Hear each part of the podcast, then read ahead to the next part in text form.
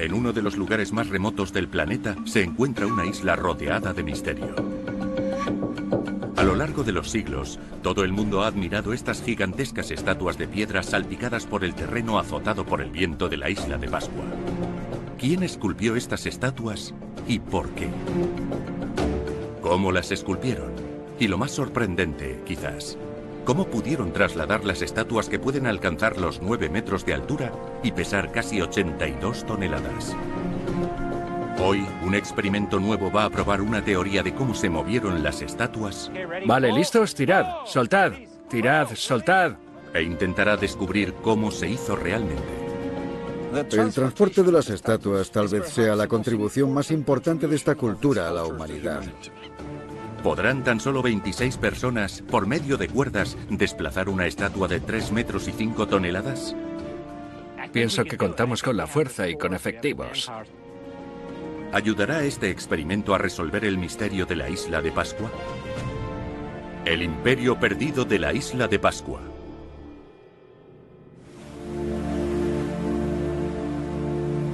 En mitad del Pacífico Sur, a más de 1500 kilómetros de tierra, una pequeña isla emerge del mar. Hace cientos de años, navegantes polinesios descubrieron este territorio y se asentaron en él, en la isla de Pascua también conocida como Rapa Nui. Lo que ocurrió en esta isla después de su llegada ha intrigado a los arqueólogos durante siglos. Sabemos que los isleños esculpieron aproximadamente mil figuras inmensas de piedra inculcadas con los espíritus de sus ancestros. Sabemos que las transportaron, posiblemente nada menos que 19 kilómetros, y las colocaron sobre unas plataformas sagradas llamadas Aju. Sin embargo, no sabemos cómo lo hicieron. Según la leyenda de la isla, las estatuas, denominadas Moai, fueron simplemente caminando. Pero ¿cómo pudieron personas sin herramientas de metal esculpir unas estatuas tan imponentes? ¿Cómo pudieron los agricultores prehistóricos que no contaban con la rueda trasladar unas estatuas enormes de hasta 9 metros de altura y un peso próximo a 82 toneladas?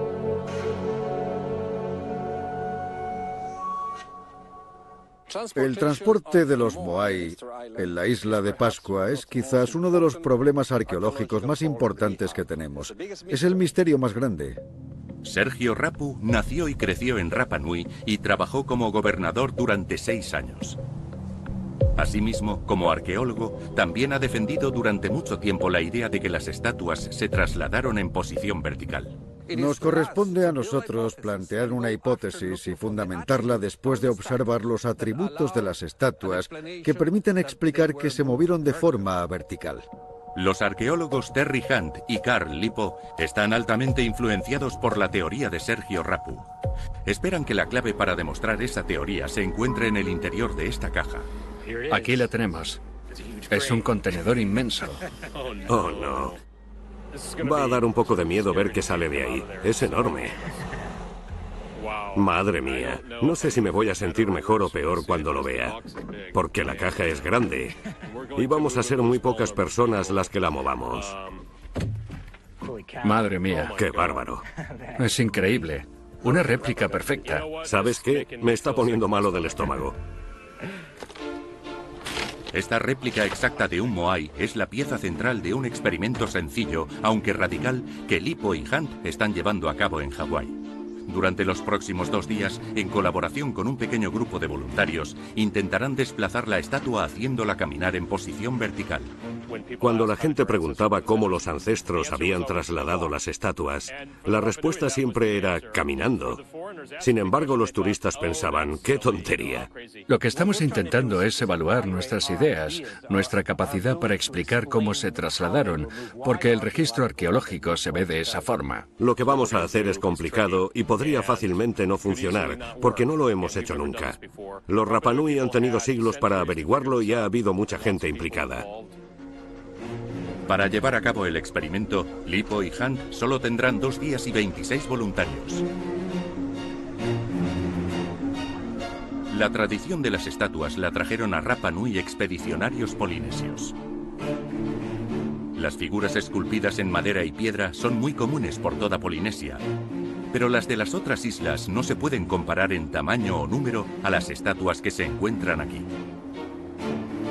Según la tradición oral, los Moai se esculpieron para representar el espíritu de los ancestros de los isleños. Las estatuas son el rostro vivo de nuestros ancestros. Para que parezcan vivos, hay que incrustar los ojos en las estatuas. Algunas estatuas están coronadas con un copete rojo o un moño llamado pukao. Los moai se tallaron con toba volcánica, una piedra porosa formada por ceniza comprimida. Casi todas ellas se esculpieron aquí, en Rano Raraku, una cantera gigantesca situada en el cráter de uno de los tres volcanes extintos de la isla. En él se encuentran esparcidas estatuas en varias fases de finalización, algunas de ellas todavía saliendo de la roca. La forma más común de esculpir un moai aquí es hacerlo alrededor de la cara y el cuerpo, como despertando a las estatuas de la roca. Para ello, los escultores se servían de unas herramientas de piedra densa hechas de basalto, como esta, utilizada por Umukai, un escultor actual en Hawái.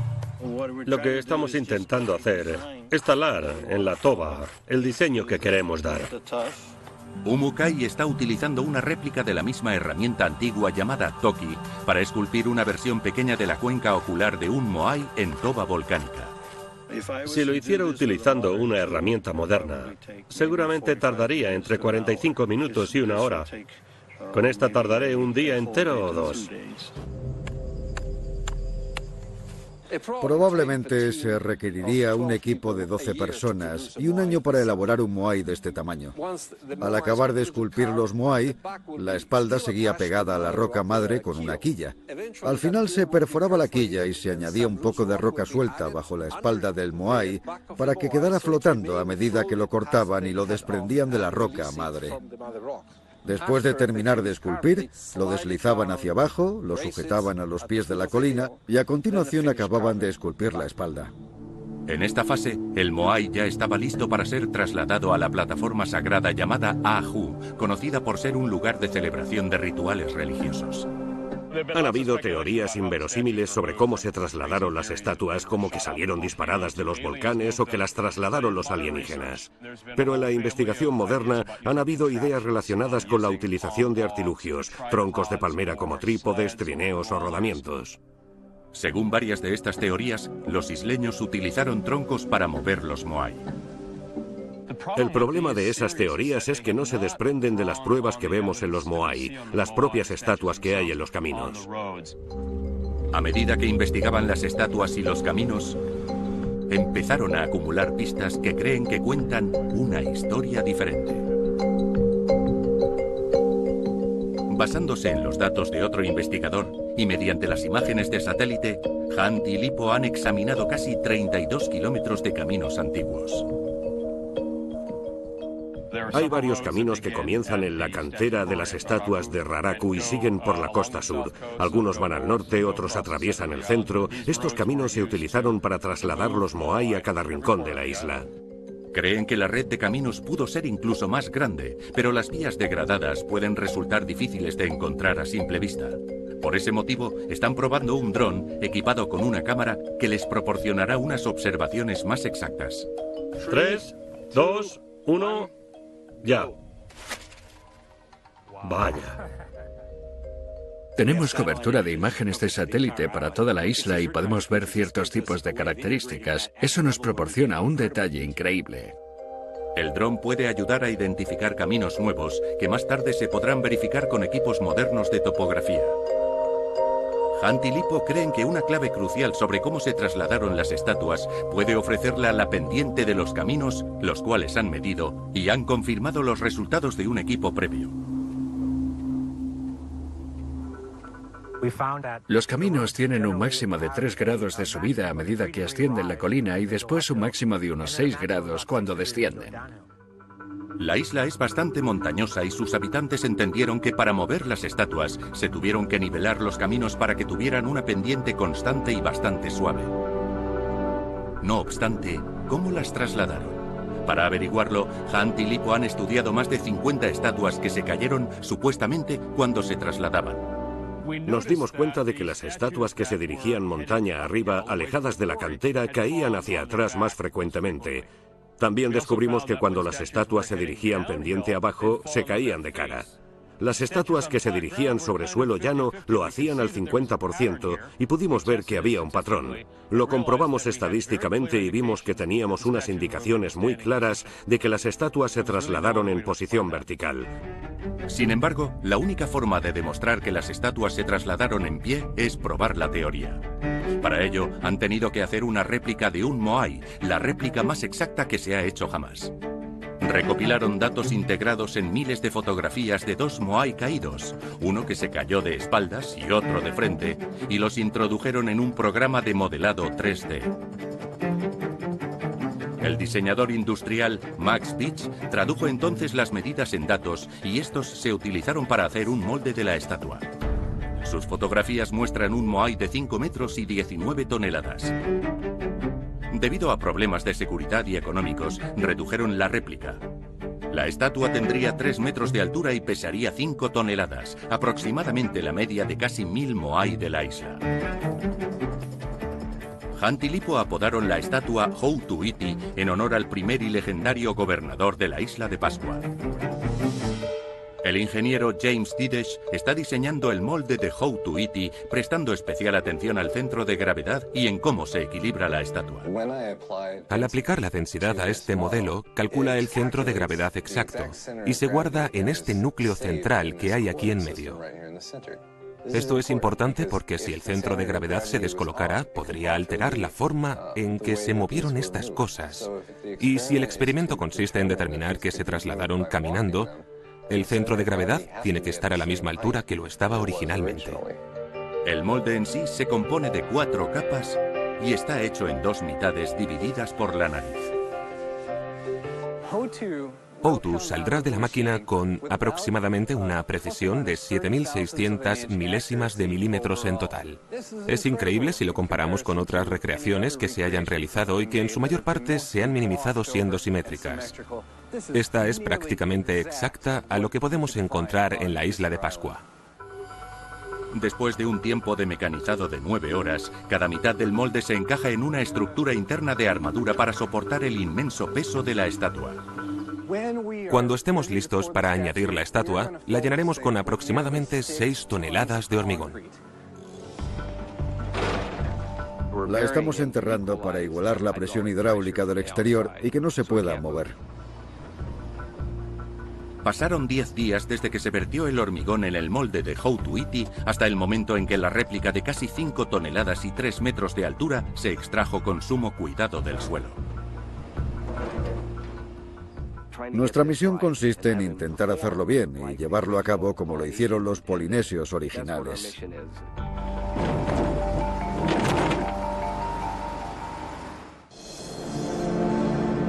Hay mucho en juego a la hora de averiguar cómo se trasladaron las estatuas porque podría arrojar luz sobre el pasado turbulento de esta isla.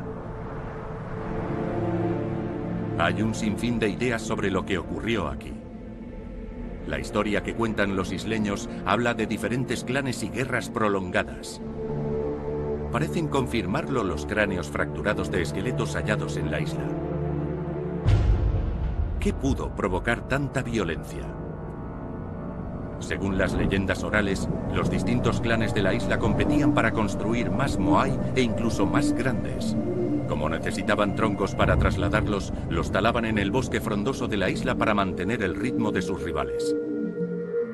A medida que el bosque desapareció y los recursos escasearon, la rivalidad se volvió violenta. Algunos han descrito esto como un caso de ecocidio, una cultura empeñada en sobreexplotar sus recursos hasta acabar en el más absoluto desastre. No obstante, es la realidad de lo que ocurrió aquí.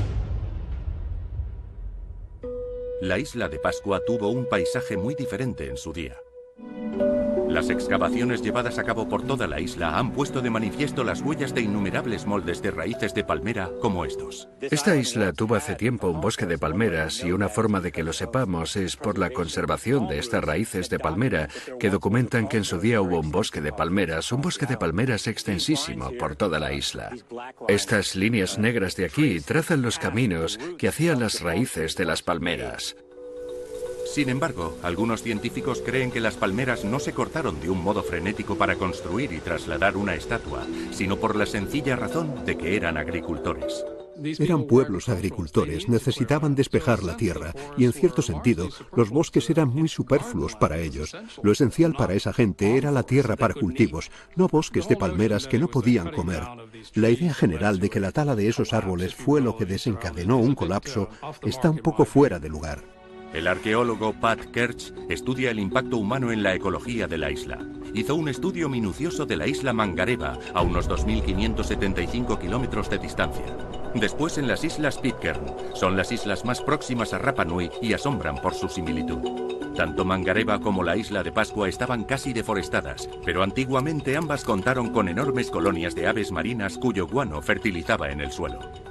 Sin embargo, en las dos islas, la gente atrapó y se comió prácticamente a todas las aves. Al eliminar a esas aves, se interrumpió el flujo de nutrientes y creemos que tanto en la isla de Pascua como en Mangareva, la eliminación de inmensas poblaciones de aves marinas fue un factor clave en la incapacidad de que el bosque se regenerase.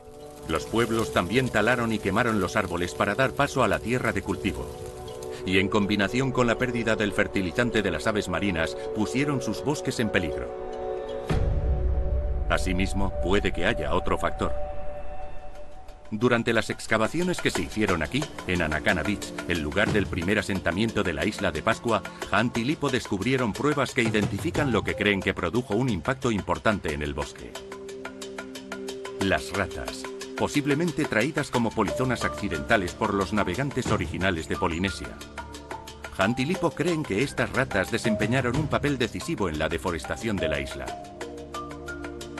No vimos realmente toda la importancia hasta que empezamos a darnos cuenta de que las ratas, como especie invasora en un entorno frágil como este, debieron desempeñar un papel bastante significativo a la hora de detener la regeneración de árboles nuevos. Se comían las semillas de los árboles autóctonos, en este caso las palmeras, y las palmeras no se regeneraban como lo hacían de forma natural. Cuando se introducen en zonas con recursos abundantes y sin depredadores naturales, estadísticamente, la primera generación de ratas puede experimentar una explosión demográfica de un millón de ellas en tan solo tres años.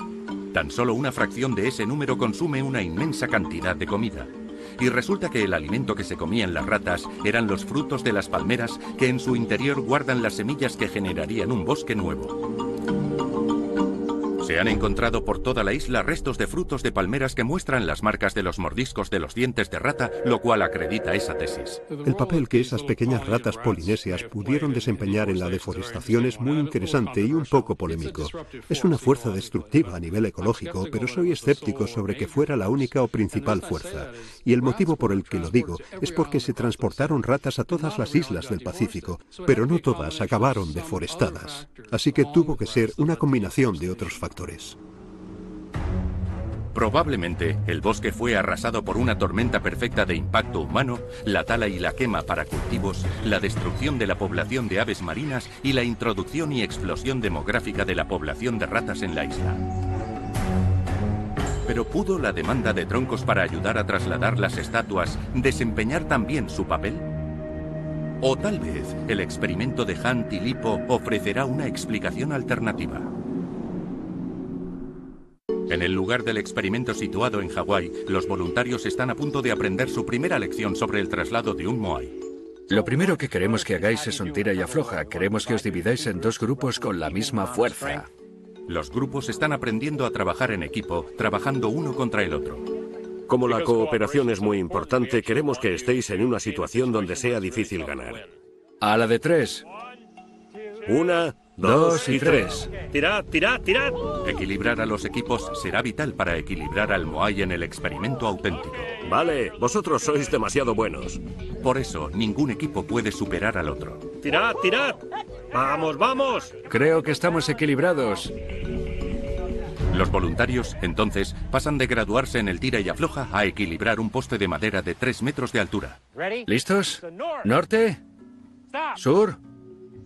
Es la altura máxima a la que ataremos la cuerda en la estatua.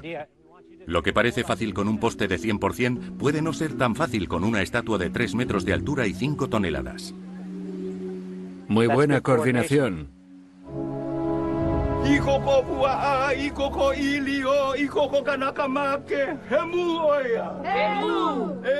Mediante una tradicional bendición hawaiana se recuerda a todos la importancia cultural de lo que van a hacer. Se incluye también un ritual Rapa Nui y todos comparten para comer una gallina blanca cocinada en un horno oriental. Se dice que el aroma que sale al abrir el horno alimenta a los dioses.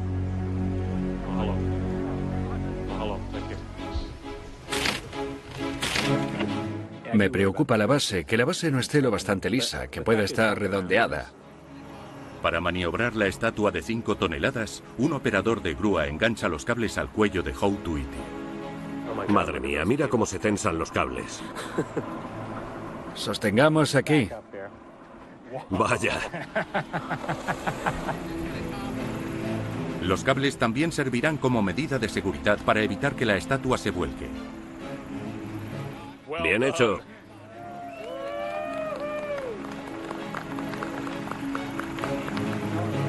Ahí está. Esta es la prueba auténtica. Nuestra duda era, ¿y si no se mantiene en pie?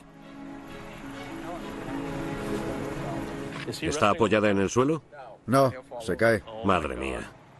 Tiene que mantenerse. ¿Queréis que suelte a ver qué hace? Sí. Sí, sí, tenemos que verlo.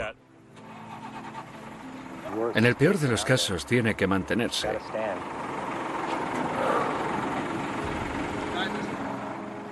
Tiene que mantenerse en pie, esa es la clave. Se inclina hacia adelante porque se ha hecho así. Madre mía. Se va a caer. La estatua no se mantiene en pie por sí sola. Hunt y Lipo tratan de averiguar por qué. En este momento se puede ver la forma en que está la correa, la forma en la que cuelga, el centro de la línea de masa aquí, que va directamente hacia abajo y está frente a la misma base.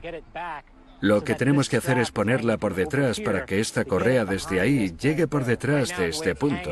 Ahora mismo, por la forma en que está colgada, se caería. Vale, ¿y qué podemos hacer? La idea es dar la vuelta al camión. Tiene los parachoques de goma por la parte de atrás. Vale. Se puede apoyar así para que podamos quitarles las correas. Ya, ya, ya. Me da la impresión de que si no se mantiene en pie sola es que seguramente hemos hecho algo mal. Los antiguos Rapa Nui no tenían grúa. Sus estatuas tenían que mantenerse en pie por sí solas. Lo único que se podía hacer es quitar el material de la parte frontal y añadir material por debajo. Finalmente, encuentran una solución. Vale, adelante. Vale, muy bien. Bien. Vaya, solo se necesitaba eso. Resulta que solo necesitaba un poco de ayuda. En realidad se trata de un listón que ahora sujeta la parte frontal de la base, y con ese pequeño complemento se ha equilibrado el Moai. Se mantiene en pie solo. No hay tensión en los cables. Tal vez siempre los hicieron para que fueran inestables cuando los trasladaban, y los esculpieron de tal forma que siempre se caían, así que solo añadían algo como el listón que hemos añadido nosotros, o quizás una piedra, cosas que encontramos en el registro arqueológico debajo de la parte frontal. Por los caminos de los Moai de la isla de Pascua hay piedras desgastadas por el agua como estas que pudieron servir para ese fin.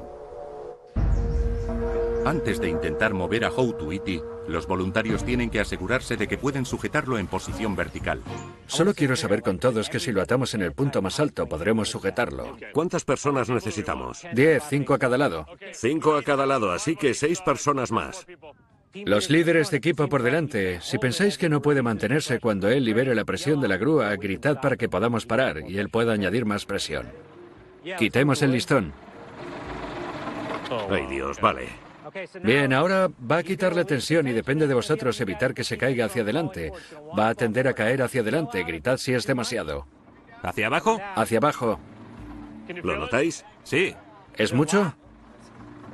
Moderado. Suelto totalmente. He soltado todo.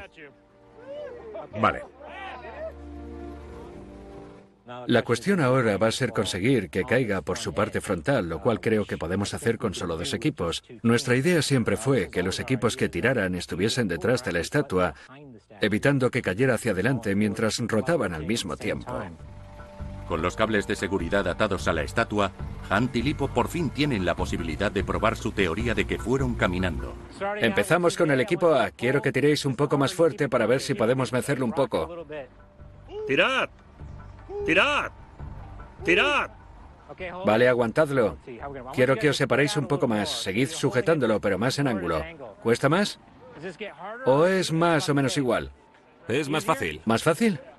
¿Más fácil desde ese ángulo? Quiero que el equipo A tire para ver qué pasa. Tirad. ¡Tirad! ¡Tirad! Suelto totalmente. Vale, aguantad. ¿Qué tal ahí? Estáis sujetando la estatua. ¿Estáis agotados? Bien. Vale. Los equipos continúan separándose cada vez más al mismo tiempo que tiran e intentan girar la estatua. Sin embargo, no funciona. Vamos a bajar más las cuerdas, Sí, sí, vale. porque ahí arriba no conseguimos impulso. Pero parece que ahora mismo no cuesta mucho sujetarlo, así que si está por la zona del hombro y cuello se puede sujetar y tal vez inclinarlo. Podemos intentar volver a poner las cuerdas. Al finalizar el día, Hunt y Lipo tienen que afrontar la realidad de que de momento su experimento ha fracasado. Salvo que puedan volver a examinarlo, no sabrán cómo caminaron las estatuas o qué le pasó al antiguo pueblo sólido y productivo de la isla. Independientemente de cómo se deforestó la isla, al carecer de árboles, el viento y la sal extendieron los daños en el suelo ya empobrecido. Las aves marinas desaparecieron y también los recursos de comida y nutrientes que en su día aumentaron la productividad de la tierra. Algunos creen que la pérdida de árboles grandes conllevó que no pudieran construir canoas para abandonar la isla. Desde un punto de vista, fue un desastre ecológico que desencadenó un colapso cultural. Sin embargo, basándose en investigaciones previas, Hunt y Lipo han llegado a creer que los isleños encontraron una forma nueva para adaptarse a la crisis. La primera vez que investigamos la isla nos sorprendió mucho la cantidad de rocas sueltas por las que caminábamos. Después lo examinamos y nos dimos cuenta de que esta era una zona que se utilizó para cultivos y que crecía taro en las zonas rocosas y no en las de suelo. Fue como la inversa de lo que esperábamos. Confirmó lo que creyeron los arqueólogos anteriores, que lo que parecían montones de escombros aleatorios evidenciaban un método ingenioso para mejorar el suelo llamado acolchado de rocas. Cuando se añadieron piedras en el suelo empobrecido de Rapanui, se aumentaron los nutrientes disponibles para las plantas. Además del fósforo que se filtra en el suelo, las rocas ayudan a que el suelo retenga la humedad. Si observamos el acolchado de rocas de la isla, seguramente se movieron miles de millones de piedras. Quiero decir que es increíble la cantidad de rocas que se movieron y todo el esfuerzo que tuvo que suponer para poder cultivar. Aún así, ¿fue suficiente para evitar el desastre? Es de admirar lo que hicieron los habitantes de la isla de Pascua sin pensar que estaban haciendo que su isla se convirtiera en un sistema increíblemente productivo. Sirvió para evitar el peor tipo de hundimiento agrícola. Cuando Pat Kerch estudió la isla de Mangareva a 2.575 kilómetros de distancia, descubrió el mismo tipo de paisaje deforestado que en la isla de Pascua. Sin embargo, en última instancia, el resultado para sus habitantes fue diferente. Cuando comparamos la isla de Pascua y Mangareva, las dos quedaron tremendamente deforestadas, pero en Mangareva hay recursos marinos muy ricos y los habitantes de Mangareva recurrieron a esos recursos y dependieron de ellos para desarrollar su economía. En la isla de Pascua, los recursos son muy limitados. Por tanto, ¿degeneró en un conflicto que los habitantes de la isla de Pascua se encontraran de espaldas contra un muro? La población cada vez tenía más escasez de recursos y había mucha competencia. Se empezaron a acumular los conflictos sociales y las tensiones entre grupos. Hacia finales de la prehistoria de la isla de Pascua hubo muchas guerras, muchos conflictos entre un grupo y otro. Estas herramientas de bordes afilados de obsidiana, encontradas desperdigadas por la isla, se suelen considerar como la prueba irrefutable, como armas, una evidencia de un pueblo en guerra. Lo que tengo en la mano es una herramienta de obsidiana y creo, sin lugar a dudas, que se utilizó como arma para defenderse o atacar. Sin embargo, una vez más, Hunt y Lipo discrepan y dicen que esas herramientas de obsidiana eran utensilios cotidianos. Este borde tiene mucho desgaste por su uso, lo que concuerda con tallar materiales duros como la madera y utilizarlo también con materiales de plantas.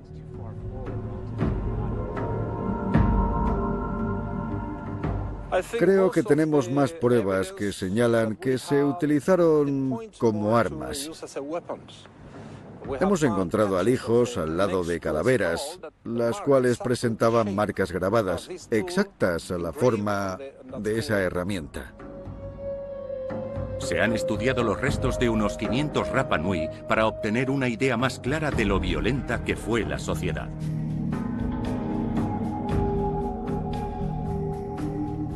Numerosos huesos muestran signos de lesión y traumatismo, y los expertos creen que fue un lugar azotado por un conflicto grave.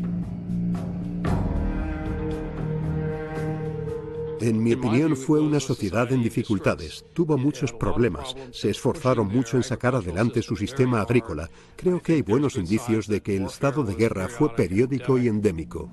Ese periodo tumultuoso comenzó antes del contacto con los europeos que surgió en 1722 cuando un buque mercante holandés llegó una mañana de Pascua.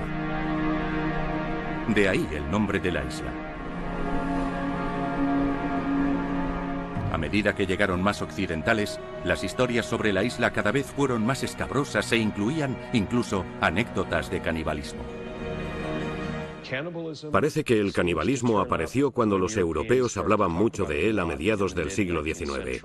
No vemos ninguna prueba de ello en la isla de Pascua. No vemos huesos humanos descuartizados. No hemos encontrado restos humanos en los hornos de tierra. Hay una buena razón para creer que la idea del canibalismo del siglo XIX se dio porque todavía no estaban cristianizados.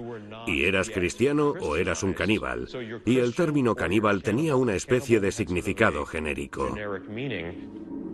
Así que, ¿pudo haber otro suceso que no fuera la violencia que explique la caída de la sociedad de la isla de Pascua? Está más que comprobado que cuando los europeos llegaron a las Américas y al Pacífico introdujeron enfermedades. Lo hicieron de manera inconsciente. Una enfermedad como el cólera habría tenido un impacto devastador en esta población porque se contagia por el agua y cuando la enfermedad llega al suministro de agua se transmite fácilmente a las personas. En el siglo XIX, los traficantes de esclavos peruanos también secuestraron a cientos de Rapa Nui. En 1877, devastados por la esclavitud y las enfermedades, un remanente arrasado de personas que durante siglos había esculpido y trasladado a los gigantescos Moai se desplomaron a tan solo 110.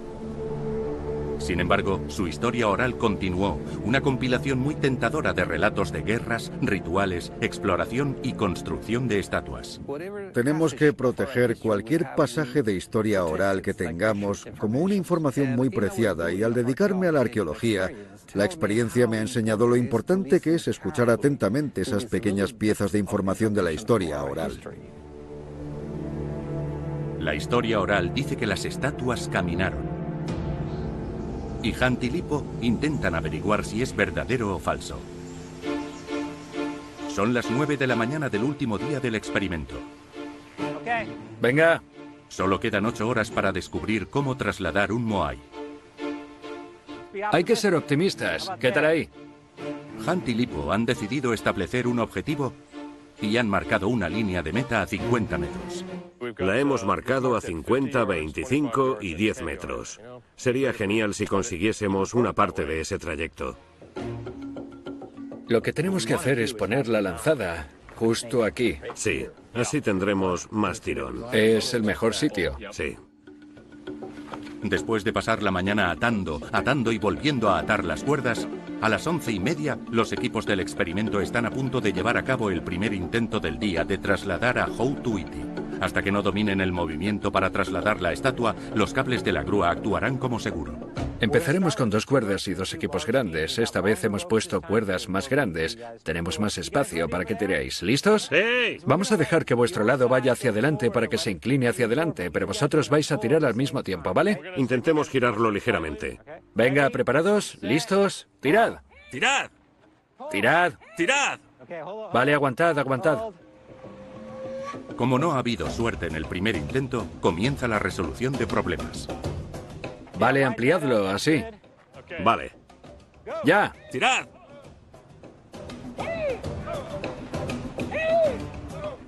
Vale, aguantad. Bien, lo habéis girado. Ahora queremos ver si podemos conseguirlo de otra forma. Independientemente de lo que intenten o de cómo lo muevan, no parece que el equipo logre desplazar la estatua hacia adelante ni un centímetro. Ha pasado una hora y la estatua no se ha movido. Vale, aguantad. Parece que se balancea y se mece, pero no se mueve hacia adelante. Todo va como queremos. Tenéis que confiar en la forma en que se mueve y si se cae tenemos la grúa. Confiad en los ancestros. Vale, ¿tú vas a tirar? Siguen intentándolo, pero lo máximo que consiguen es mecer a Houtuiti hacia adelante y hacia atrás. De hecho, es lo único que han podido hacer durante horas.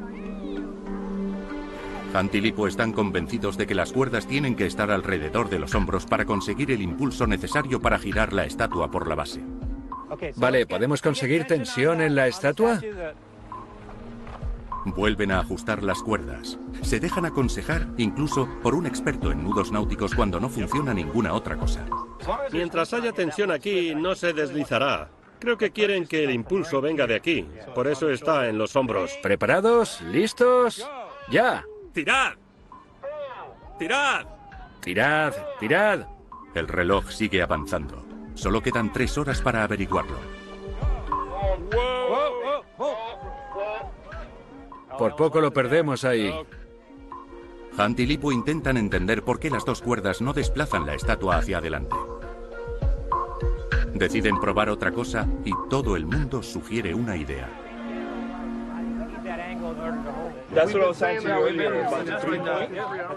Carl, Carl, tienes que... Fue mucho más fácil ayer cuando estábamos en lo alto. Podemos poner una cuerda arriba para evitar que se caiga y que haya tres formando una Y. Tirar de esta cuerda no va a servir. Entre nosotros nos cuesta. Entonces, ¿una cuerda ahí arriba para sujetarla? Haría falta una cuerda para sujetarla. ¿Tenemos una tercera cuerda? Sí, claro. No pasa nada. Básicamente la podemos mover así o así, pero no conseguimos hacer lo que queremos que haga. Y lo que hemos hecho es añadir una tercera cuerda que creo que va a ser decisiva. Ahora pensamos que con tres equipos podremos conseguir movimiento, aprovechar la energía cinética que se acumula en la estatua, permitiéndola que caiga hacia adelante por la parte frontal del Moai, pero sin que el equipo del medio deje que caiga demasiado. Mientras vuelven a atar las cuerdas, Lipo y Hunt hacen una nueva observación. Al pensar en las estatuas caídas de la isla de Pascua, se acuerdan de que el Moai durante el transporte tenía unas muescas laterales en forma de V donde tenían que ir los ojos, un rasgo que ahora parece muy importante. La forma en V de los ojos y el puente de la nariz sirven perfectamente para atar una cuerda alrededor y crear un lugar donde podemos poner las cuerdas y tener fricción. Así tendremos el impulso. Tal vez se dejaban sin terminar porque esa zona soportaba mucha agresión por las cuerdas que se ataban a esa altura, así que las acababan y añadían las cuencas oculares cuando llegaban a su destino final. Es un hallazgo fascinante, pero se está haciendo tarde para descubrimientos. Vamos a alternar el tirón. Vosotros vais a tirar hacia atrás y después soltáis. Son las 4 de la tarde. Solo queda una hora para averiguar cómo conseguir que la estatua camine. Con 10 personas por detrás y más gente a cada lado, ya están listos para intentarlo una última vez. Liberad la tensión. ¿Cómo vais? ¿Bien? Vale, ¿preparados? ¿Listos? ¡Tirad!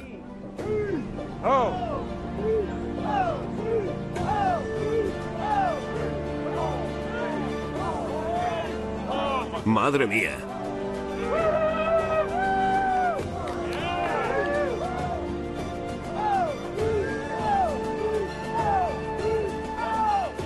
¡Wow! ¡Está caminando!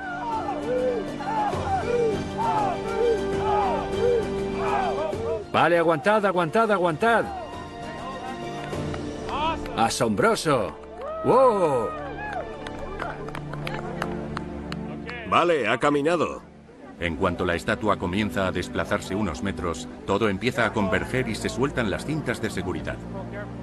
Tenemos a la grúa arriba. Estamos quitando las ruedas de apoyo y vamos a desplazar la estatua sin ayuda. Estoy eufórico y emocionado, muy contento. Vamos a seguir ahora. Vamos hasta la línea de meta. Así es como se mueve un Moai. Sí. ¡Tirad! ¡Tirad! Tan pronto los equipos se acostumbran a desplazar la estatua, se vuelve fácil. ¡Tirad! ¡Tirad! Seguros de su destreza, se entusiasman demasiado. ¡Tirad! ¡Cuidado, cuidado! Y Houtuiti cae en picado. No obstante, hay aprendizaje, incluso en el fracaso. Al caerse, Houtuiti lo hace de la misma forma que caía el antiguo Moai en la isla de Pascua. Primero de cara, en ángulo, justo en el camino. Muchas veces cuando caían no podían retirarlas. Vimos un par de ejemplos en los caminos. Seguramente apuntalaban de nuevo algunas de las más pequeñas, pero cuando se iban haciendo cada vez más grandes era un esfuerzo inútil. Houtuiti tiene más suerte gracias a la maquinaria moderna. Solo quedan unos minutos del día y Hunt y Lipo modifican su objetivo de desplazar la estatua 50 metros. Vamos a llamar línea de meta a este punto que hay a 10 metros y cuando lleguemos allí será nuestra meta y sabremos que podemos desplazarla hasta donde sea.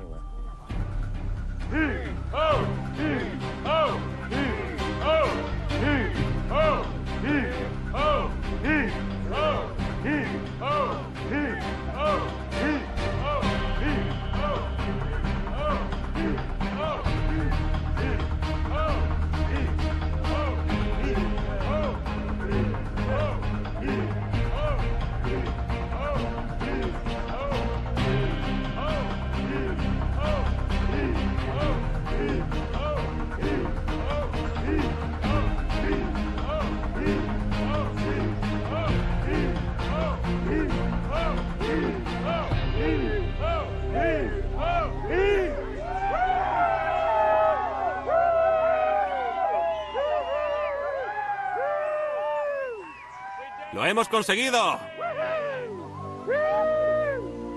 Muy bien. Me siento de maravilla. Ha sido todo un éxito. A eso de media tarde estaba muy deprimido y ahora estoy súper contento. Se ha desplazado de la forma exacta que pensábamos. Solo teníamos que averiguar el modo para poder empezar. Lo que ha sorprendido a todo el mundo es que en cuanto hemos conseguido que se moviera, no ha supuesto casi ningún esfuerzo. Estábamos en las cuerdas y podíamos notar el primer tirón, y después, cuando ha empezado a balancearse, se notaba... Ni siquiera tirábamos de las cuerdas, era la energía de la estatua moviéndose la que hacía todo el trabajo. Nosotros simplemente la dirigíamos con cuidado. El método, la contribución que hacíamos en una versión de 3 metros es exactamente la misma que necesitaría una versión de 9 metros. Solo había que aumentar la energía. En experimentos posteriores, Hunt y Lipo pudieron desplazar la estatua más de 100 metros en tan solo 40 minutos. También consiguieron hacer caminar a Houtuiti en una pendiente de entre el 3 y el 4%. Tal vez nunca sepamos si fue así como se desplazaron realmente a las estatuas, pero este éxito presenta una nueva y curiosa explicación. Quizás representase un paso más para resolver el misterio de lo que ocurrió en la isla de Pascua. Lo que estamos haciendo en la actualidad es establecer claramente las pruebas arqueológicas procedentes de la historia oral. La caminata Moai es probable que el transporte de las estatuas sea la contribución más importante de esta cultura a la humanidad. Si fue realmente así como los isleños desplazaron las estatuas, surge una pregunta importante. ¿Acaso estas estatuas que se elevan sobre este paisaje devastado y desarbolado sirven como una advertencia para nuestra época? ¿O serán un monumento a la capacidad humana de innovar, crear y sobrevivir?